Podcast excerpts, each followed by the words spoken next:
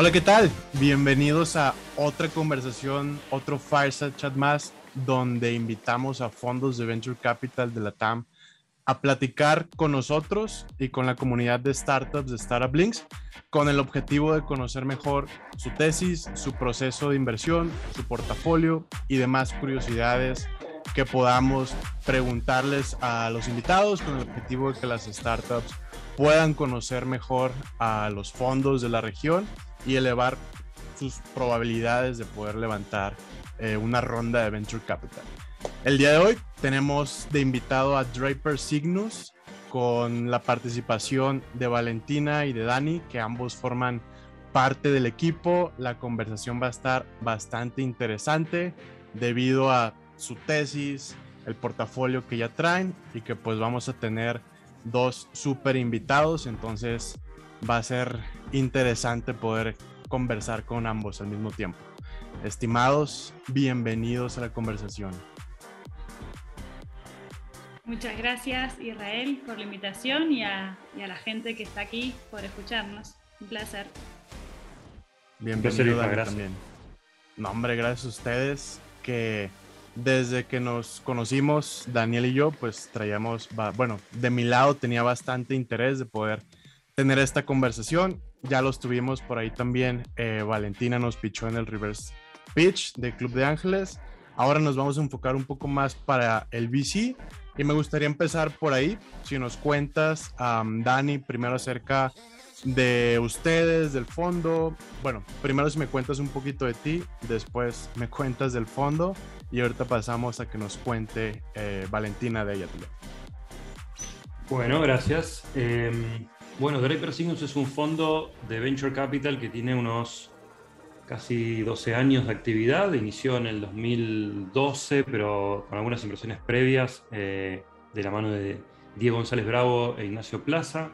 Desde ese momento participamos de inicio o la, segunda ola eh, del ecosistema emprendedor desde Argentina y después en Latinoamérica. Eh, desde ese momento manejamos ciertos fondos que fueron creciendo en tamaño y, en, tesis y en, región o en, geografía. Eh, como, punto destacado por ahí es que de los primeros fondos que manejamos a principios de, esa época, 2012, 13, 14, esa época de inversión, eh, tenemos cuatro unicornios en nuestro portfolio, Em, entre, los, entre los socios que hoy conformamos a Cygnus actualmente. Y, y, a medida que pasaron los años, eh, hemos eh, em, como redireccionado nuestra tesis a lo que hoy creemos, o en los últimos años y para adelante creemos que es esa próxima tendencia grande de, de, compañías que emergen desde Latinoamérica y donde creemos que hay no solo enormes retornos por delante, sino también eh, talento espectacular de latinoamericano para apoyar que realmente está construyendo compañías eh, globales de, que pueden este, defenderse y, buscar mercados en los hubs más importantes de innovación. Em, en el 2018, 17 eh, en realidad, y se consolidó en 2018, iniciamos una relación con Tim Draper. Tim es un inversor americano bastante conocido, tercera generación de, venture capital en, en, Silicon Valley, en la cuna. El abuelo y el padre fueron uno de los pioneros en, la industria en ese lugar. Eh, y esa relación fue creciendo estos últimos años, de ahí viene el renombre a Draper Cygnus. Y bueno, en mi caso, yo soy un ingeniero de formado en negocios y en finanzas, que emprendí, que luego caí al mundo de la Venture Capital Inversión Ángel, y hace unos seis años que participo del equipo de inversión eh, de Draper Cygnus, primero como analista associate, luego con el equipo de inversión y actualmente como socio del fondo. Buenísimo. Dale, les cuento. Yo estudié administración, después me especialicé en marketing digital y trabajaba en un diario online donde hice bastante producto. Entonces me empecé a meter como en el mundo de la tecnología, que me encantó. Y, eh, hice mi primera inversión en ahí empezó este mundo de los startups que, que me encantó. Hace un año que me invitaron a, a, formar parte de este nuevo fondo que es Draper Cygnus 2, que está enfocado en toda la TAM, que sumarme a, este, a esta aventura. si querés puedo continuar contando un poco más del fondo. Eh, ¿Querés que cuente algo más del fondo de actualmente, en qué estamos enfocados? ¿Qué te parece? ¿Cómo te parece que continuemos? Sí, justo me gustaría este, preguntar específicamente tickets industrias, uh, pues tickets va junto con pegado con etapas. Valen, si querés eh, contarles yo complemento con alguna cosa. Em, este fondo Joy Signus 2 apuntamos a, armar un fondo de 50 millones para invertir en latinos, creando tecnologías originales, construyendo compañías globales desde Latinoamérica hacia el mundo, digamos, eh, latinos. Y mm, invertimos desde pre-seed hasta series A, desde 250 mil hasta 2 millones más o menos. Em, todos latinos, estén donde estén. Sí, eso es para nosotros, tenemos una visión un poquito especial de, Latinoamérica, en principio por nuestra tesis, que medio que nos obliga a, verlo de esta forma, pero em, nos enfocamos eh, desde el punto de vista de nuestra regionalización en Latinoamérica a latinos, no necesariamente eh, compañías que tengan mercado latino como objetivo, y, la realidad es que la mayoría de las compañías en las que hemos invertido e íbamos a invertir no necesariamente tienen como principal mercado objetivo Latinoamérica. Eh, por lo tanto, puede ser una compañía que emerge desde Latinoamérica sus primeros pasos y luego va hacia ese mercado objetivo enorme como eh, Estados Unidos, este, la región completa, Europa, Asia, etc. O directamente es una compañía fundada por latinos que inicia en UK, en Estados Unidos, en donde sea, y que seguro va a incluir como mercado a Latinoamérica, pero no es el importante o el principal. Y, y sí, los equipos generalmente de, de RD están en Latinoamérica. Y siempre, siempre nos pasa por la experiencia que hemos tenido en que aun, emerjan de Latinoamérica o inicien su actividad directamente en, otra región, la conexión con Latinoamérica siempre es fuerte y tanto los emprendedores como nosotros aprovechamos eh, el gran talento y la capacidad de hacer un montón con muy poco que, tenemos en la región. Y eso siempre es una ventaja espectacular para estas compañías de innovación pura como las que nosotros invertimos, eh, porque la realidad es que el talento latino en términos científicos, tecnológicos profundos, de, frontera, eh, es world class. Y, es realmente para nosotros una oportunidad porque lo vemos eh, bastante desatendido, digamos, y barra desinvertido o subinvertido, a decirlo de, esa forma. Eh, y, a nosotros nos encanta, es donde nos especializamos, es el tipo de compañía que nos gusta. por lo tanto, está un poco en la, en, la convergencia de tecnologías nuevas o, que están llegando a un punto muy particular de madurez, que suelen convergerse en algún problema grande.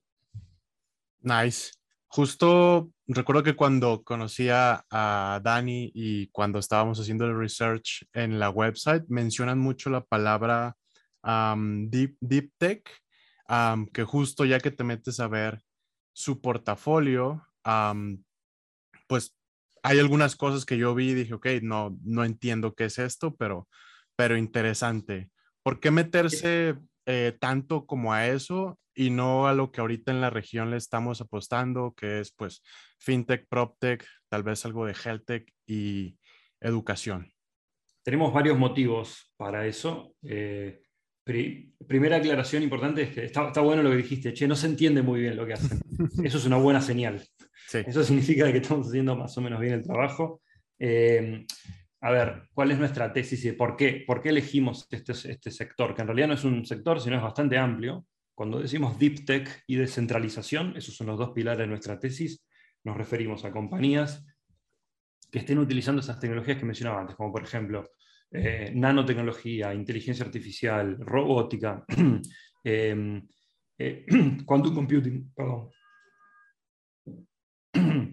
quantum computing, nuevos materiales, eh, cripto, y desde el concepto de descentralización son ejemplos, ¿no? Porque en realidad eso es lo que hoy vemos como tecnologías de frontera, pero dentro de un año puede ser alguna otra más emergiendo. Eh, estamos muy atentos de ese futuro y de esas tendencias tecnológicas que después suelen convergerse. En, en, la mayoría de las compañías del portfolio nuestra están basadas en la combinación de dos o tres de estas tecnologías para un problema muy grande. Muy grande en términos eh, no solo de, a veces de, eh, piensen que la mayoría de las compañías que invertimos son de B2B, no B2C. Rara vez, aunque hay algunas excepciones, pero rara vez invertimos en, B2C. Eh, y cuando invertimos en B2B, a veces no tiene solamente que ver con mucha gente, un problema muy grande en términos de cantidad de personas, o cosas de empresas. Pero sí, eh, em, son compañías que suelen habilitar un paradigma nuevo de una industria entera. Mejoran órdenes de magnitud eh, el paradigma actual de esa industria. Y eso no lo puedes hacer si no hay un ancla tecnológico de frontera importante. Combinado porque no nos quedamos con la ciencia o la tecnología nada más, combinado con un negocio innovador también, proponiendo una forma diferente de hacer negocios en esa industria. Eh, y para nosotros ahí hay una gran oportunidad, primero porque es donde nos hemos especializado los últimos seis años. Por lo tanto, hemos construido relaciones, vínculos, hemos ido hasta lo profundo, digamos, de estas instituciones de investigación, de científicos, de, empresas, de personas de negocio en, esta, en estas temáticas. Eh, por ejemplo, hace varios años que invertimos en tecnología espacial. Tenemos tres compañías de portfolio en el espacio. Y eso se logra porque nos vamos embebiendo a lo largo del tiempo en esas eh, comunidades de negocios y de tecnología espacial. Entonces nos da una ventaja, que es la de saber diferenciar qué tiene sentido y qué no, o creemos que tiene sentido y qué no, en esa industria. Y así lo hemos hecho en todas las demás. Eh, y, y, tenemos esa visión poco, como decís, contraria de Latinoamérica, eh, primero porque es lo que sabemos hacer. Y segundo, porque eh, como la mayoría de los otros fondos están enfocados en lo que vos dijiste, que creo que lo puedo resumir como la digitalización de Latinoamérica, que nos parece una tesis espectacular. Hay enormes retornos por hacer ahí, hay emprendedores insólitamente buenos eh, trabajando en la región, pero hay muy buenos fondos trabajando en eso también. Tenemos a AllVP, a Jaguar, a CASEC, a NXTP.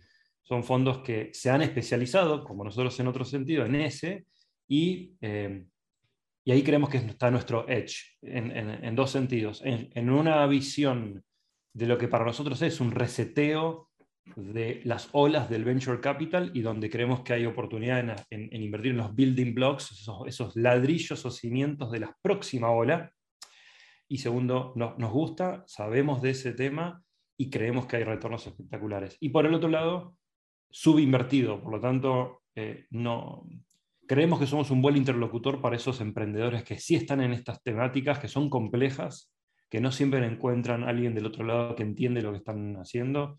Y bueno, acá estamos para escucharlos, aprender juntos e invertir. Nice.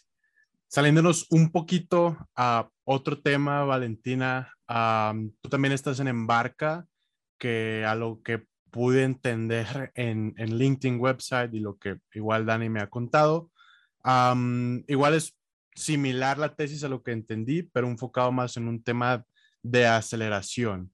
Si igual, si nos cuentas rapidísimo de Embarca para tener el contexto completo. Dale, Embarca es una aceleradora, por ende entra en un estadio eh, anterior a, a, lo que hace Draper Cygnus. Eh, invertimos en, en, startups con sus MVPs y sus primeros usuarios o tracción para ayudarlos a crecer. Son tickets entre 25 mil y 50 mil dólares, con un programa de support para, con mucha mentoría y mucho contenido para, para acompañar esa primera eh, em, empujón para, para escalar. Em, es antes, de hecho, bueno, las dos compañías que tenemos coinvertidas, Embarca invirtió en sus MVPs y al principio y, y, luego Sinus invirtió cuando la compañía ya estaba mucho más madura más adelante. Entonces somos como complementarios, o sea, eh, son estadios distintos, lugares distintos. Y bueno, si bien Embarca es un poquito más agnóstico en la tesis, eh, un poco más abierta, también nos gustan las cosas difíciles y raras, entonces nos animamos a algunos de esos proyectos que después fueron los que, los que Signus eligió más adelante. Nice, buenísimo. Me llamó la atención, Dani, que mencionaste que tienen cuatro unicornios. Eh, en su website tienen, si no me equivoco, igual marcados cuatro exits. y es su segundo fondo? ¿O son muy buenos escogiendo? ¿O el tener tantos años de experiencia? ¿Cómo? Ahora sí que Son pues... 13 exits. ¿Cómo? Aclaro todo eso porque es, es importante. Primera aclaración. Estamos, estamos en un momento muy particular de Latinoamérica. Se están, estamos viendo hoy en las noticias lo que gestores de fondo como mis socios han- eh, vieron como oportunidad de inversión 8, 7, 10 años atrás. Y bueno, está como cerrando por fin el ciclo. Estamos en la tormenta perfecta donde ahora el capital de afuera nos mira. Eh, y estamos muy contentos de que está sucediendo eso. No voy a tomarme el crédito de esto porque eh, es, el crédito de los otros tres socios de Draper Signus. Eh, nosotros somos cinco partners, Diego González Bravo, Ignacio Plaza, Arturo Torres, Valentina y yo. Perdón, Eh, les tocaron los más nuevitos. Acá estamos los más nuevitos. Pero, pero tengan fe, ¿eh? en el portfolio de los últimos do- dos fondos hay buenas compañías que van a ser próximos unicornios. Ahora, de la- de- yendo a tu pregunta, eh, esos cuatro unicornios fueron invertidos por distintos vehículos que hemos manejado, entre Arturo, Ignacio y, y Diego. Eh, dos están eh, en, en el primer fondo de Cygnus Capital, Cygnus Capital 1, y mm, eh, compartido con un fondo de Corporate VC que manejaba Diego y Nacho, también en Argentina. Y mm, Arturo, con su fondo, tenía un fondo de Angel de la misma época, del tamaño similar. Tiene no solo los dos que nosotros también invertimos, sino dos más. En total, esos cuatro son OutZero, Satellogic, esos dos están en los tres portfolios de los tres fonditos de esa época. Y luego Mural y mm, Tienda Nube, o Nube Shop, eh, que cambió de nombre hace poco. Eh, esos son los cuatro, de un total de 64 compañías invertida- invertidas. En realidad, de esa época menos son unas 40.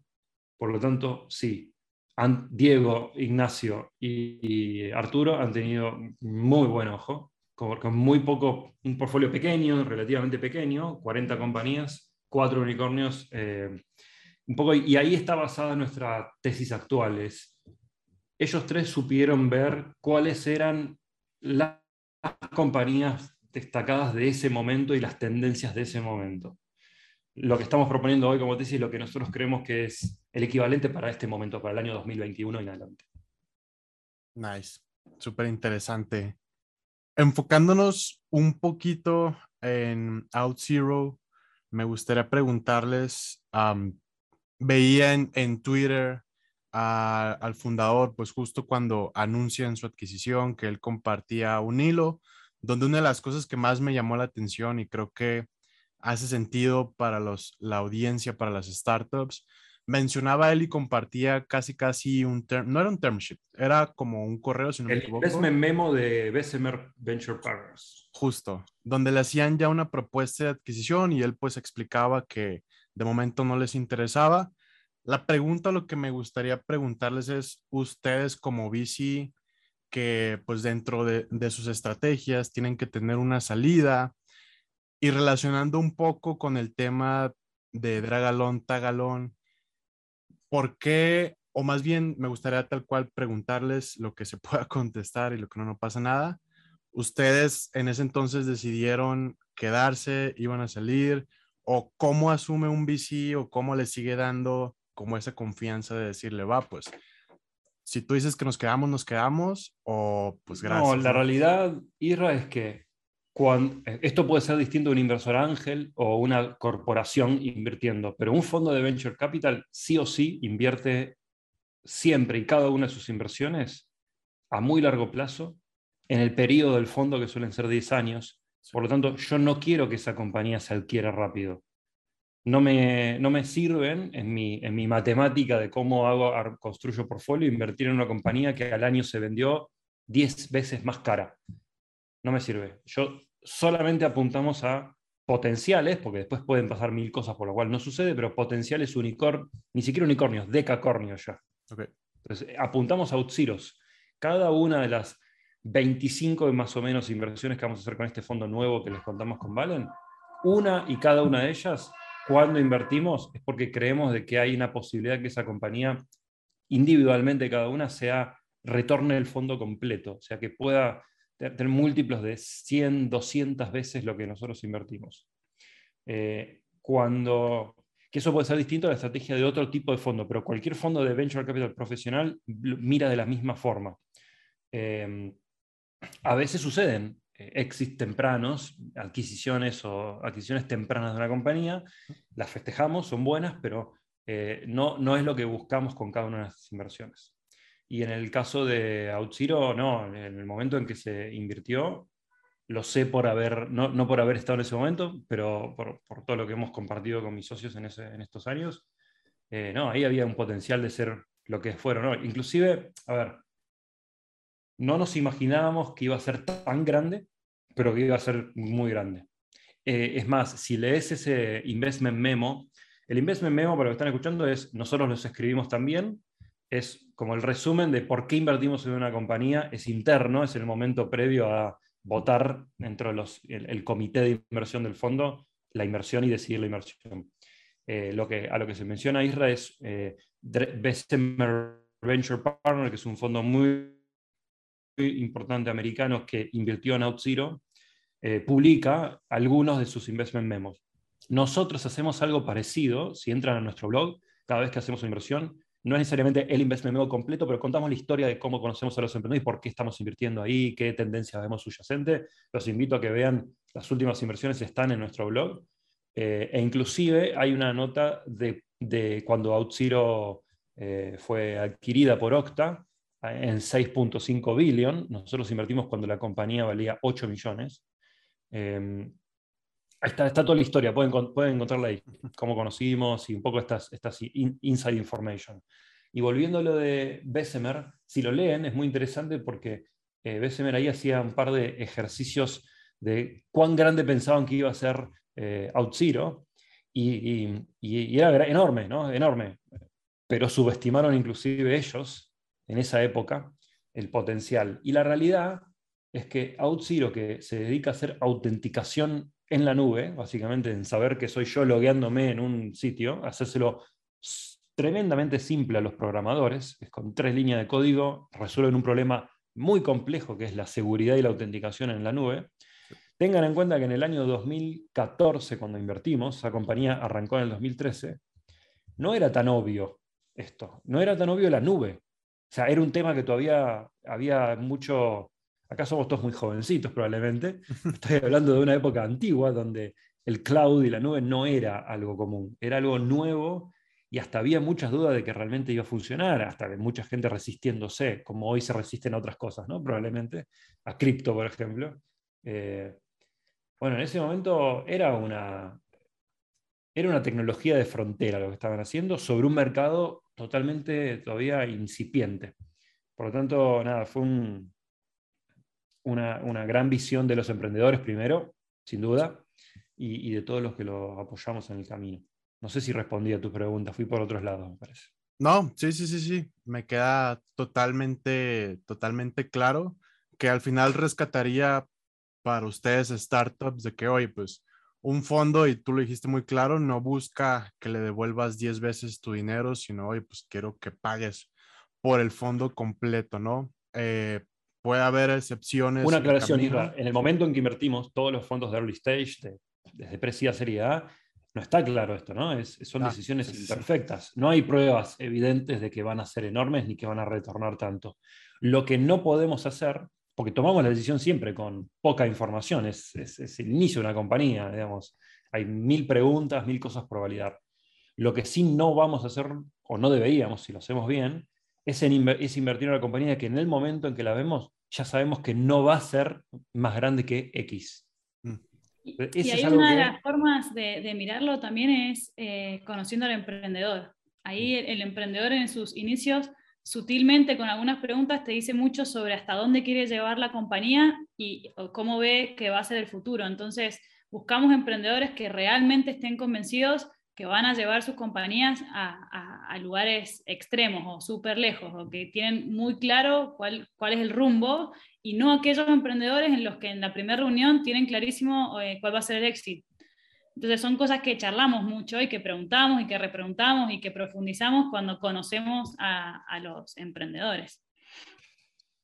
Los mejores emprendedores no miran cuál va a ser el éxito de su compañía porque no quieren hacer el éxito de la compañía. Son como Marcos Galperín, quieren hacer una compañía de legado enorme, eh, pero al mismo tiempo, y es una tensión ahí saludable, saben que eso está en el futuro saben que la industria de venture capital culmina cuando hay un exit, o es el momento donde termina ese ciclo y sigue otro, porque ellos pueden llevarla a una empresa pública y seguir liderando como empresa pública. No todos los exits son adquisiciones, muchas veces son salidas a cotizar en la bolsa. Justo escuchaba eh, Dani y ahorita te tengo también una pregunta, Valentina, ya casi para ir medio enfilándonos al cierre. Eh, no recuerdo en qué conversación lo mencionaste, pero justo tiene que ver con lo último que mencionaban de hoy, pues cuando platicamos con los emprendedores, pues escuchamos y dependiendo de sus respuestas, podemos más o menos tener un insight de, de cómo va, ¿no? Tú le llamabas que las startups te dan signals y lo junto con otra cosa que dijiste que es tener una startup. Para tener una buena startup tienes que tener un equipo de Jordans.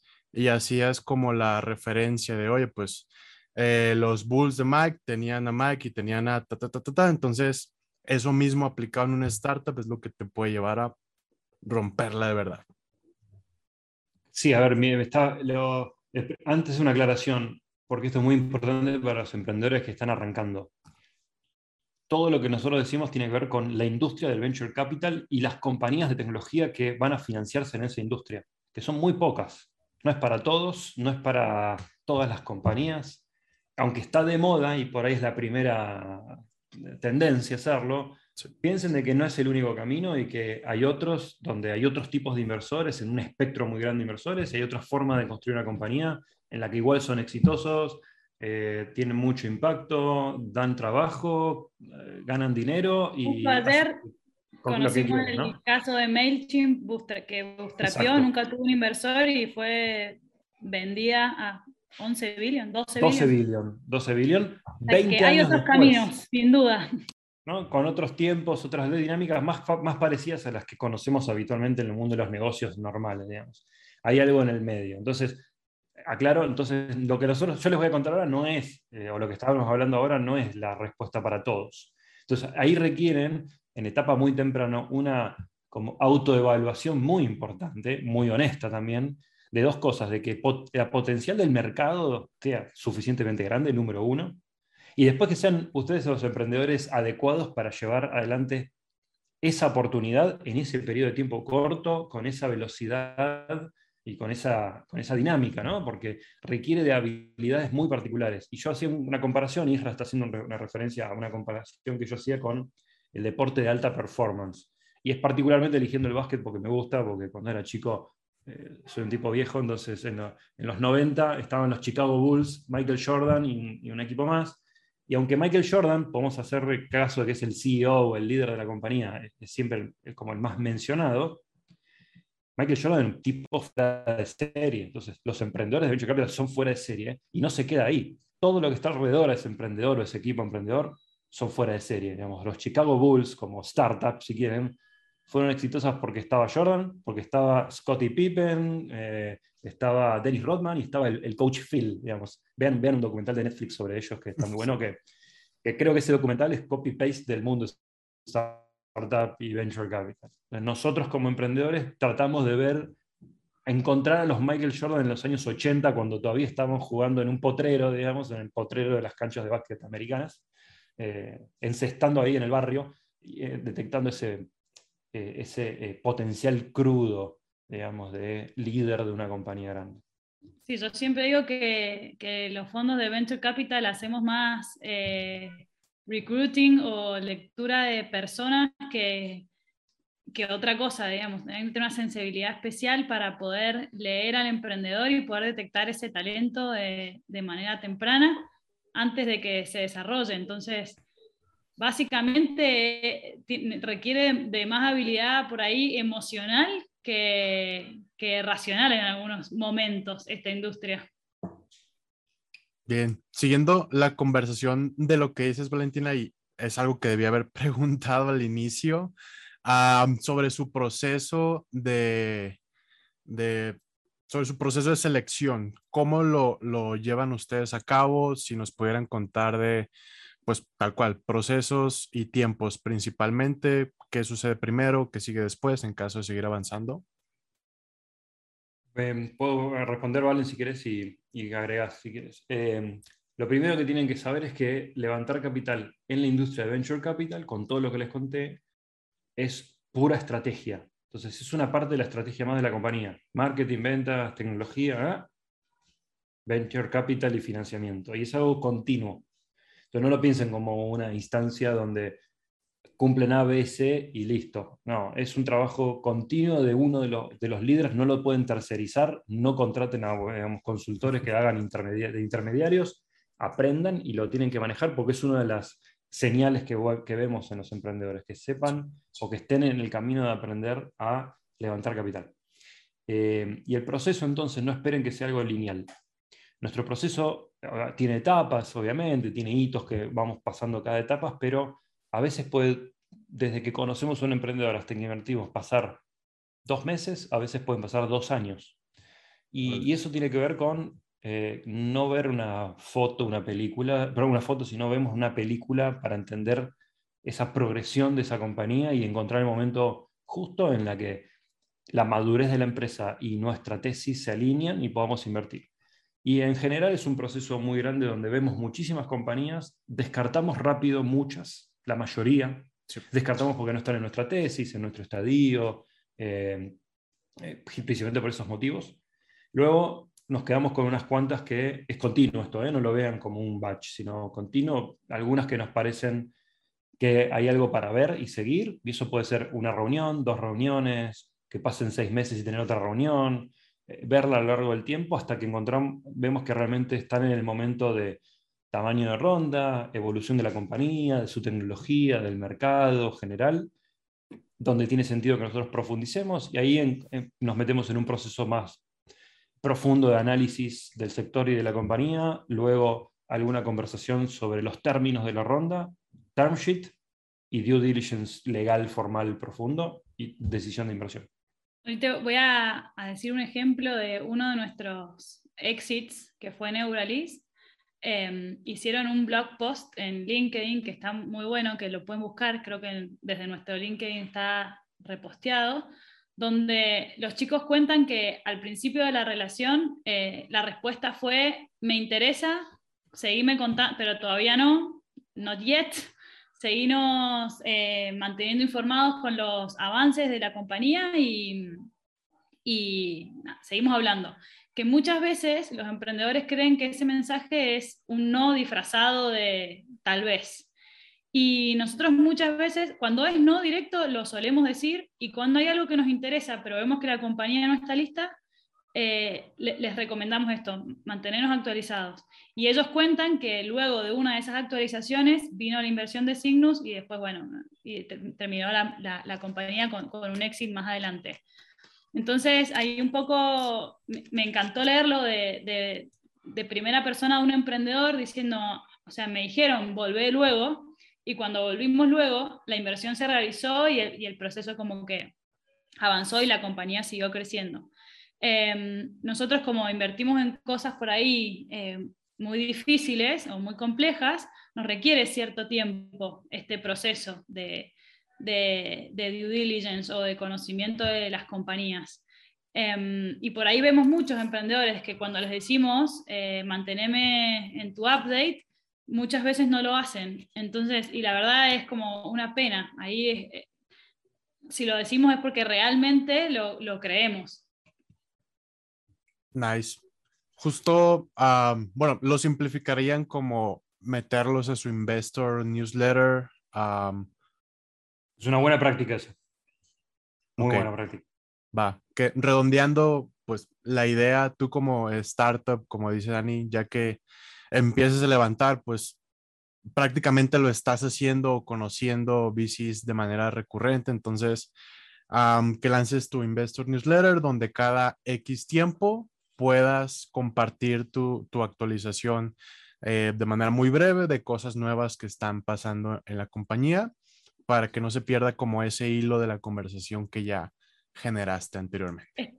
Esto es muy común y nosotros decimos que no son puntos, sino que son como puntos que juntan una línea para tomar la decisión de inversión y, siempre mm, eh, Cristóbal Perdomo de Jaguar siempre dice, yo no invierto en un emprendedor que no conozca por más de seis meses. Entonces son relaciones que hay que construirlas y que hay que generar esa confianza. Correcto. Es bastante interesante como igual sucedió ahorita en pandemia, de que, oye, pues Va, vamos puro Zoom, le damos. Estimados, pues ya para ir cerrando, algo que les hubiera gustado que les preguntara, que no les pregunté, o algo que quieran compartir, teniendo en cuenta que pues la audiencia que nos escucha son startups y la idea es que les quede algo para que pues ellos los puedan conocer mejor a ustedes. Voy con algo cortito por ahí. no, si querés que creo que hay un montón de información disponible de los fondos y de que por ahí hagan bien su trabajo de su homework, de estudiar en qué invierte cada uno y sus tesis para no perder tiempo, ni ellos, ni los fondos, ni nadie. Me parece que la información existe y que si la buscan está. Entonces, nada, que hagan su tarea. Sí, ah, igual yo aprovecho y les hago un pequeño comercial. Eh, ustedes tienen un podcast que es un cisne no tan negro, si no me equivoco. También ahí entrevistan a, varios VCs. Ah, justo creo que ahí rescaté la frase de Dani, si no me equivoco. y pues bueno, ahí está la, invitación también. Ahí les comparto el link, eh, lo pueden ver en Spotify, en YouTube. Eh, la primera temporada es más de teoría de Venture Capital, así que para aprender un poquito más, ahí tienen unos seis episodios, creo, con algo de teoría y entrevista a emprendedores. Y la segunda temporada, un poco para hacer la tarea, me coincido mucho con Valen con lo que menciona, están entrevistados los principales VCs de la región. Conozcanlos, como están haciendo ahora con nosotros, conozcanlos ahí también. Nice. Y van a escuchar a Hola, soy Daniel Salbuche. Muchas veces. Buenísimo, pues estimados, gustazo tenerlos eh, por acá. Y pues nada, pasamos ahorita a preguntas acá en el chatbot.